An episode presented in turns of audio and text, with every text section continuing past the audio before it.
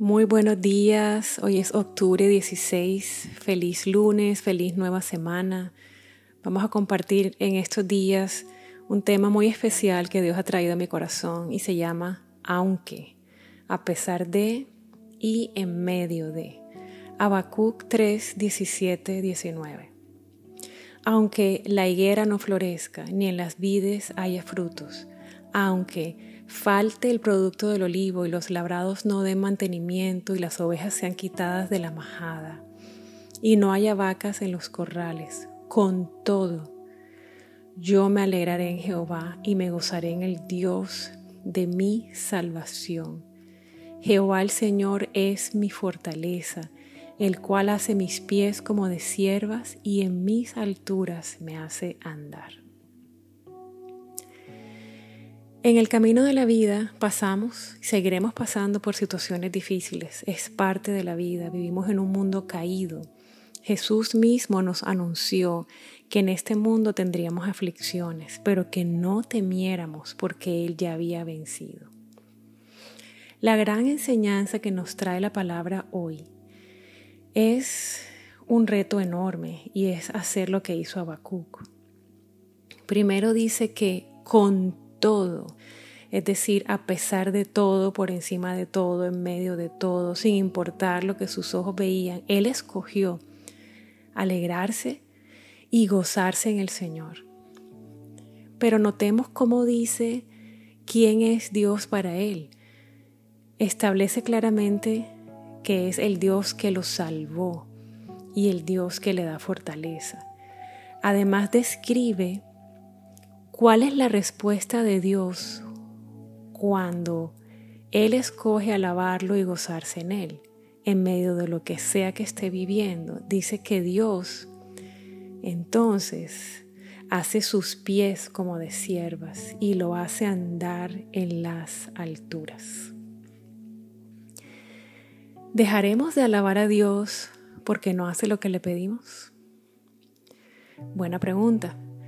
Por eso la Biblia habla del sacrificio de alabanza.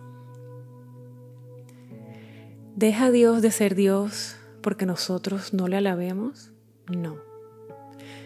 ¿Tenemos nosotros el derecho o la autoridad para juzgar a Dios y determinar qué tan bueno o qué tan misericordioso es de acuerdo a lo que nos conviene? No. ¿Deja la voluntad de Dios de ser perfecta y buena porque a nosotros no nos gusta lo que Él está permitiendo? No. Cuando las cosas no salen como esperábamos, siempre tenemos dos caminos frente a nosotros. Uno es quejarnos, resentirnos, amargarnos o deprimirnos. El otro es con todo escoger alabar al Señor adorarlo, alegrarnos y gozarnos en Él. Aunque no entendamos, aunque sintamos dolor, aunque estemos en medio de duras pruebas. El primer camino, el de la queja, la amargura, el resentimiento, ese primer camino lo conocemos bien. Creo que la mayoría de nosotros lo hemos caminado y conocemos las consecuencias. El segundo camino es el menos transitado, pero es el camino al que la palabra de Dios nos reta a caminar. Las consecuencias de escoger el camino de con todo alegrarnos y gozarnos en él, las consecuencias de ese camino son maravillosas. Acabamos de leer en Habacuc que seremos fortalecidos y llevados a nuevas alturas.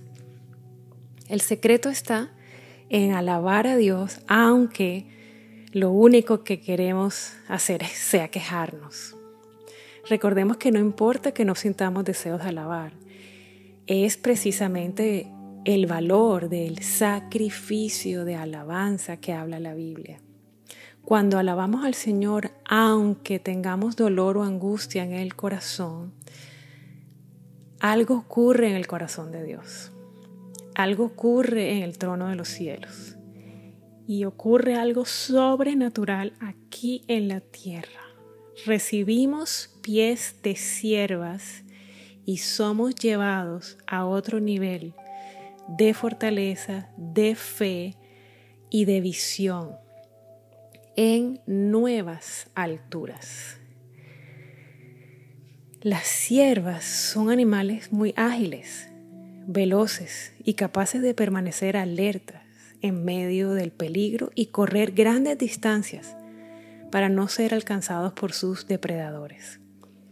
Las patas, los pies de las siervas son muy particulares. Dios les dio unas pezuñas que les permiten escalar muy alto en terrenos rocosos y difíciles.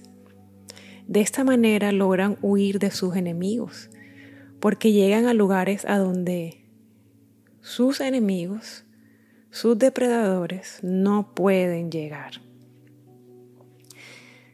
Cuando el Señor nos dice que hace nuestros pies como de sierva, esto es exactamente lo que quiere decir. Que podremos llegar a que podremos llegar a donde nuestros enemigos no llegarán jamás.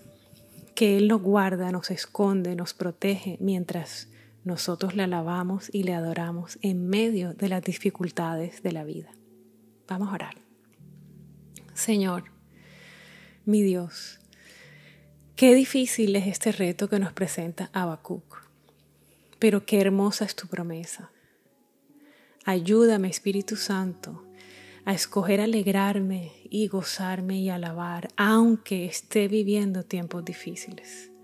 Revela a mi espíritu cuán dulce es para tu corazón, Señor, cuando yo te alabo y te adoro y me gozo en ti en medio de las pruebas, a pesar del dolor, aunque no vea mis oraciones respondidas. Quiero recibir la promesa de que hagas mis pies como de siervas y que me lleves a caminar contigo en nuevas alturas. Te lo pido en el nombre poderoso de Jesús. Amén. Reto del día. Hoy vas a reescribir Habacuc 3, 17, 19, personalizado.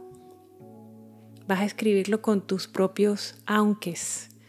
Por ejemplo, aunque no me des esto, aunque tal cosa nunca ocurra, aunque esta persona nunca cambie, aunque no reciba lo que tanto ha añorado, aunque, aunque, con todo yo me gozaré y me alegraré en ti, Señor. Vas a escribir todo el versículo, pero personalizado, traído a tu vida, a tus circunstancias.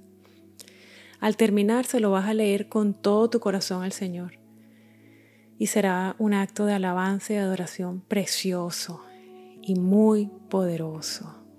Y recuerda, algo ocurre en el corazón de Dios, algo ocurre en tu corazón, algo ocurre aquí en la tierra cuando lo haces. Que Dios te bendiga, que hoy sea un día precioso, lleno de bendiciones, de paz y de milagros. Mil, mil bendiciones y un abrazo.